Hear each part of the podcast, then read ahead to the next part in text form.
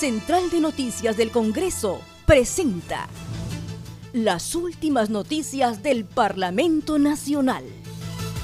Una producción de la Oficina de Comunicaciones.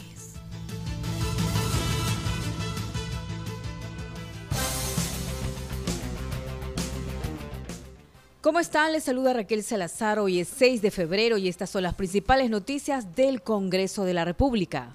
Sesionó el grupo de trabajo del decreto de urgencia 015-2020 que modifica el decreto legislativo Ley del Instituto del Mar del Perú y MARPE para la mejoría y el fortalecimiento del rol y la gestión institucional. A la reunión asistió la presidenta de la Sociedad Nacional de Pesquería y exministra de Estado, Cayetana Aljovín, quien indicó que la norma contiene vicios de inconstitucionalidad y el Poder Ejecutivo se ha excedido en el ejercicio de las facultades previstas en la Constitución y criterios del Tribunal Constitucional. Por tanto, identificamos que el decreto de urgencia 015-2020 contiene vicios de inconstitucionalidad. El Poder Ejecutivo, al dictar, este decreto de urgencia, se ha excedido en el ejercicio de las facultades previstas en el artículo 135 de la Constitución.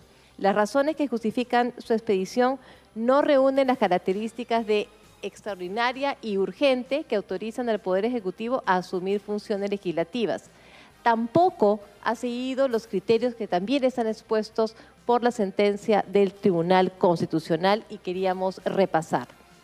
Excepcionalidad. El decreto de urgencia no atiende situaciones extraordinarias ni impredecibles. En efecto, la mejora y el fortalecimiento del rol y la gestión de IMARPE, que es objeto del mismo, no reúne tales características.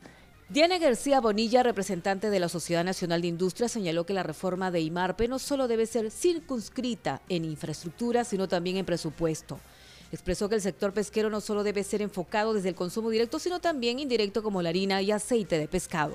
En cuanto a la reforma que, se indica que va a haber en el IMARPE, no se debe circunscribir solamente a una reforma de estructura, sino también presupuestal, y contar con los profesionales de la más alta calificación, porque hasta ahora los cruceros que nosotros hemos tenido se han enfocado más en la anchoveta y nosotros como Comité de Pesca para Consumo Humano Directo tenemos otros recursos que también necesitamos saber la biomasa. En cuanto a, a lo que corresponde a la pesca, no solamente debemos enfocarnos en lo que es consumo humano directo, sino también consumo humano indirecto, como es la harina y el aceite de pescado, ¿no? Esa es la posición que tiene la Sociedad Nacional de Industria. En otras noticias, sesionó el grupo de trabajo del decreto de urgencias 001, 005 y 023-2020, que modifica el decreto legislativo para la protección a menores sin cuidados parentales y que establece asistencia económica para víctimas indirectas de feminicidio. Orestes Roca Mendoza, representante del Ministerio de Justicia, subrayó que los casos de feminicidio no solo deben tenerse en cuenta el derecho a la vida, sino también la intimidad, vida privada, información reservada de la víctima. Dio a conocer que el Ministerio de Justicia ha revelado que los elementos de sanción penales no están funcionando por las cifras de violencia en el país. Tener en cuenta de que no solamente se tome perspectiva el derecho a la vida, a la salud de la, este, de la mujer posiblemente afectada en un caso de feminicidio o delitos similares, sino también ver digamos, el otro lado, ¿no? ver justamente que tenemos otro tipo de derechos este, fundamentales que entran de alguna manera en, este, en contacto, por ejemplo, derecho a la intimidad, derecho a la vida privada, derecho a la información reservada. En ese sentido, este, por parte de Justicia ha advertido, ha sustentado también junto con el Ministerio de la Mujer de que exista un grado de necesidad por las cifras de, violencia que acaban justamente de apreciar, que implica de que los elementos de sanciones penales no están funcionando, de que realmente el, impacto de crear castigos, este, incluso este tipo de prisión, no conllevan a una necesariamente disminución de las tasas de delitos contra las mujeres o la violencia.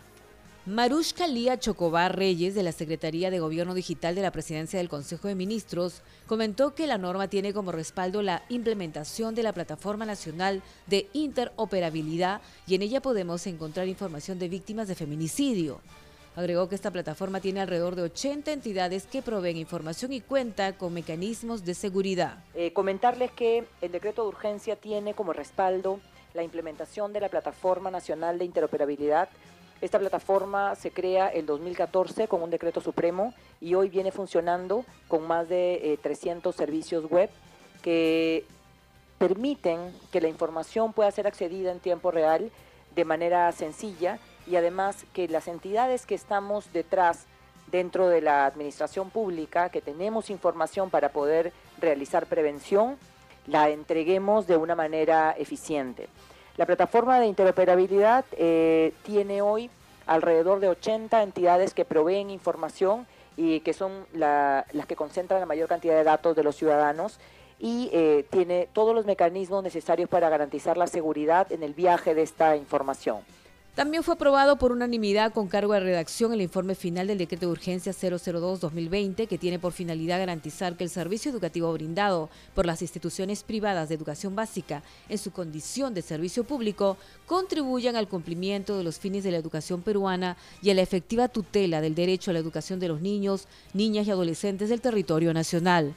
El coordinador del grupo, Edgar Ochoa, dijo que el objetivo de la norma apunta a establecer medidas para aplicar contra la informalidad en la prestación del servicio educativo, en la educación básica de gestión privada y para el fortalecimiento del servicio educativo a nivel nacional.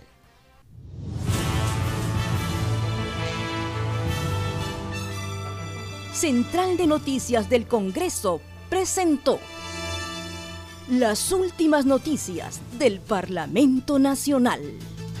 Una producción de la Oficina de Comunicaciones.